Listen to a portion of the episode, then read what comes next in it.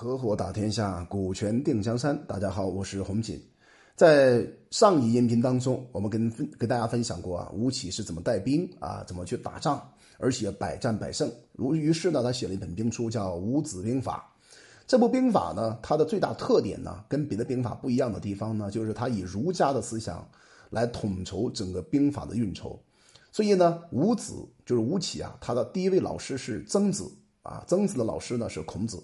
他是这样传承下来的，是因为后期啊，这个吴起呢，在他母母亲病逝的时候没有去守丧，所以呢，曾子跟他断绝了师徒关系。所以吴起的兵法，包括带兵方面呢，具有很多的儒家的思想这样一些味道在里边。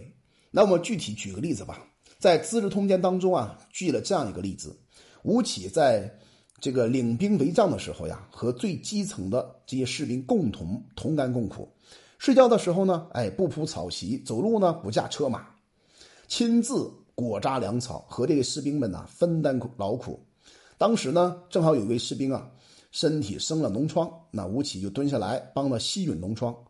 后来啊，士兵的母亲听到这件事儿了，就哭起来了。那他身边的人就问他母亲说：“你的儿子不过是个士兵啊，吴大将军亲自帮他吸引脓疮，这是有什么好哭的呢？对吧？”哎，这位母亲呐。就回答这位人说：“不是这样的，你不了解真实情况。往年呢，这个我孩子他爸爸也是被吴公这样的啊，就是吴起大将军啊，这样吸引他身上的脓疮。事后呢，哎，他的父亲奋作战的时候奋不顾身，战死沙场。那今天你看，吴起大将军啊，又帮我儿子去吸引脓疮，我不晓得什么时候我的儿子也战死沙场吧？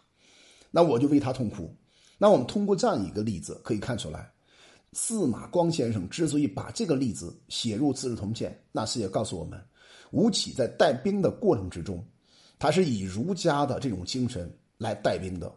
那谈到儒家的话呢，我要特别提醒大家，司马光先生这个人呢，他是一生之中都在践行儒家的思想和道统。如果有机会，你们看一看梁启超啊，有一有一本书，对吧？专门记载了司马光先生。他的整个人生的发展历程，他对司马光的看法是：这个人是不举言笑，非常严谨的一个人。他之所以严谨的话呢，是完全按照儒家的这套啊礼礼呃自我要求、自我超越的。所以他之所以把这个案例放到这里边，他一方面间接的，那么说出了儒家思想它的重要性，它并不是一个守旧的，对吧？非常呆板的、死板的一种思想。它呢也是一种可以随时随地灵活像水一样可以用得出来的思想。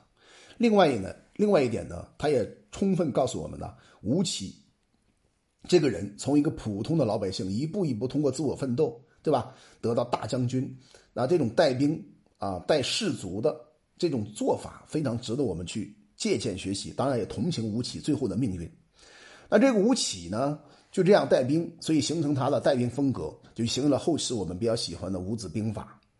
好了，因为《资治通鉴》呢，它是一部编年史，所以我接下来啊要给大家分享的是，啊一段比较历史更迭，几个大王啊，几个君主相互在国家传承方面发生怎样的变化。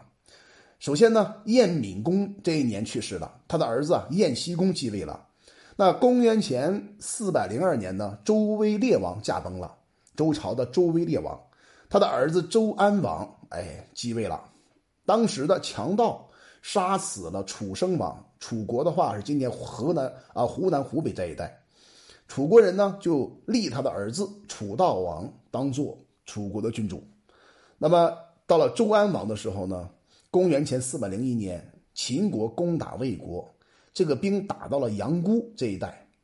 到了公元前四百年的时候呢，魏国、韩国、赵国三国联合起来攻打攻打楚国，那么郑国呢发兵攻打韩国的阳翟。郑国的话是河南这一带啊，楚国的话，韩国的话呢，一跟就是河南河北交界处这一带。韩景侯去世了，他的儿子韩烈侯啊取得他爸爸的位置。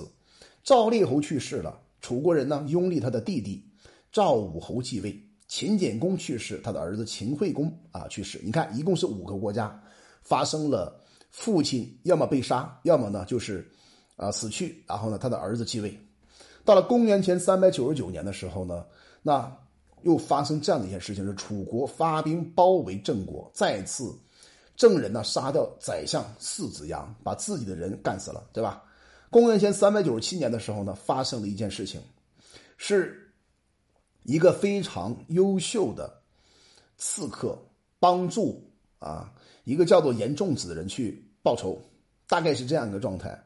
在公元前三百九十七年三月份的时候呢，一天上午，那强盗杀死了韩国的宰相侠累。侠累呢，早先和濮阳的严仲子啊结下了很深的仇怨，所以这个仲子啊，听说治县人有一个叫聂政的，非常勇敢，非常忠义，所以呢，就拿着黄金百亿啊，啊，来到他母亲做寿的时候啊，来请他。为他报仇，但是聂政不接受，为什么呢？因为他说老母在堂，我啊不敢以身家性命答应别人的要求和请求。等母亲过世以后呢，哎，这个严仲子就派，呃，聂政再次去刺杀他的仇人侠累。那么当时侠累呢，正好坐在大厅之上，四周呢警卫非常森严，保护的也非常到位。但是这个聂政终于啊是一个非常优秀的侠客啊，不亚于金庸笔下的侠客呀。一直步上台阶，直接冲向侠磊，然后直接刺死了侠磊，等算是帮助严仲子把侠磊给杀掉了。事后呢，他自己也毁尸灭迹，怎么做的呢？哎，用刀子呀刮破自己的脸皮，把自己的眼睛挖出来，然后切腹自杀了。韩国人呢，哎，就把尸体放到人烟比较多的市场公开悬赏，叫人认领这个尸体到底是谁的。那他姐姐呢？就聂政的姐姐叫聂聂莹啊。这个女人呢，知道了这件事以后啊，就来到啊这个市场，哭着说：“哎，这是治县深井里的聂政啊，因为我是他姐姐，我还活着的关系，所以呢，我的弟弟啊才毁容灭迹，断绝从属关系。我怎么可能为了怕惹上杀身之祸，永久埋没我贤弟的英名呢？”其实他姐姐做法呢，是想把弟弟啊，在历史当中把他托起，又显得聂政很伟大，对吧？那在家里边奉奉养老母，那么非常孝敬，对朋友呢有忠有义，我帮你报仇，同时呢，为了照顾姐姐还自杀了啊，三方面处理的很完美。在他看起来，其实，在我们今天看起来的话，这种做法可能是你说忠义也没有问题，但是我觉得是有点啊，这个叫勇而不改。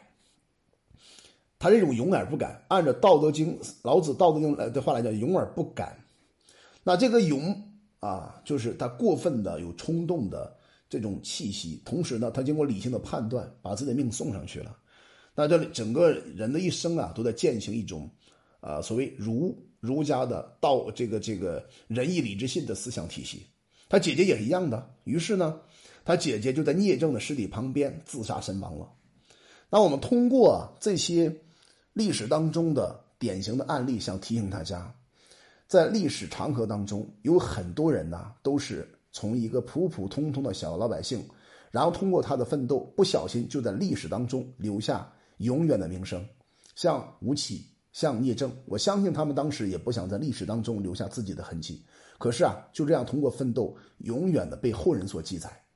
我们今天学了两个知识点，第一个呢，吴起大将军他是通过儒家。啊，走入兵家，以儒带兵。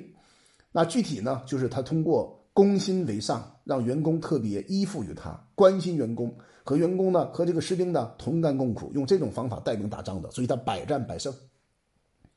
还有呢，聂政，聂政呢在家里面孝养父母，在外面呢如果答应别人的承诺，他能够做得到。同时，为了保护姐姐呢，自觉面长。那我们通过这些例子啊，是告诉大家，《资治通鉴》里边讲的不是阴谋诡计，它讲的是阳谋春秋。好，我们今天就讲到这里吧。我叫洪锦，我们专注股权合伙制。有任何关于股权方面的问题，可加微信四幺幺六二六二三五。